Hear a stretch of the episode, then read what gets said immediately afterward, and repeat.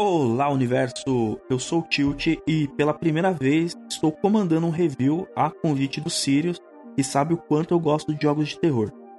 É isso mesmo, hoje eu vou falar de um jogo de terror psicológico chamado The Carnation. O jogo, sem dar spoilers, conta a história de uma mulher chamada Glória, que é uma dançarina em um cabaré na França. Quando somos apresentados a ela, Glória está passando por algumas questões pessoais, amorosas e familiares, e todas elas estão relacionadas aos medos e incertezas da personagem, que é um prato cheio para esse tipo de gênero. Uh, durante o jogo, uh, nós vivenciamos dois momentos que são o mundo real, onde acompanhamos a Glória no seu dia a dia, e o mundo dos sonhos, onde vemos a, ela enfrentando suas questões dentro do seu subconsciente. E toda essa história ela está dividida em seis atos, onde a gente vai entendendo cada vez uh, um pouco mais sobre as características que vão formando a personagem. Falando sobre o design do jogo, não tem como notar que ele tem uma aparência agradável à primeira vista. É pixel art, personagens bonitinhos, no estilo tibi e cores que quase chegam a ser vibrantes em alguns momentos. Mas aí é que a gente se engana. O que a princípio parece ser algo desenvolvido usando um RPG Maker, ele consegue trazer aspectos grotescos e bizarros com cenários perturbadores e criaturas que parecem ter saído da cabeça do David Cronenberg. E são nos sonhos que essas coisas aparecem. E elas conseguem se apropriar desse design fofinho e ainda assim ser horripilante.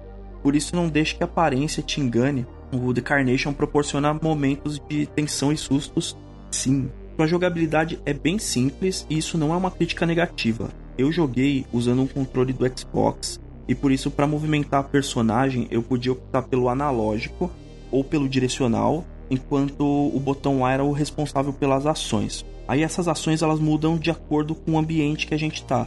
No mundo real ela serve basicamente para inspecionar os elementos que estão no cenário e já quando a Glória está dormindo, o, com o botão de ação a gente executa diferentes Quick Time Events que aparecem durante o jogo. Tem de tudo um pouco ali, é, apertar o botão na hora certa, uh, apertar o botão mil vezes é, por segundo. Tem até algumas sessões meio Guitar Hero ali, é, jogos rítmicos, assim, que você tem que apertar a sequência de direcionais no momento correto também. Enfim, é, e aí é no mundo dos sonhos onde tá toda a ação, né? É lá onde a gente encontra os, esses quebra-cabeças para resolver, os quick time events e até também às vezes é só o momento de vagar pelo cenário e conversar com os personagens e as criaturas que estão por ali. Agora, um elemento que complementa muito bem o jogo é a trilha sonora dele, que foi composta pelo Akira Yamaoka, o grande gênio por trás das OSTs de Silent Hill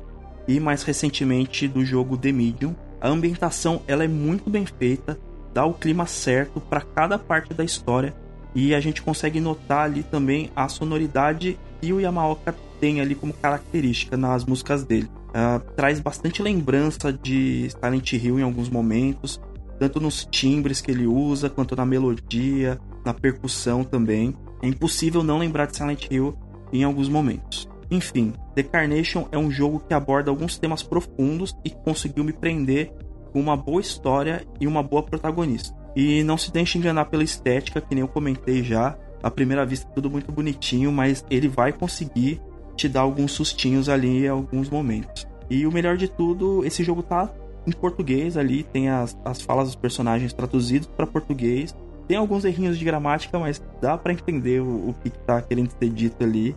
E se você gosta de jogos de terror, vale muito a pena conferir. Por enquanto é isso, eu vou ficando por aqui e falou!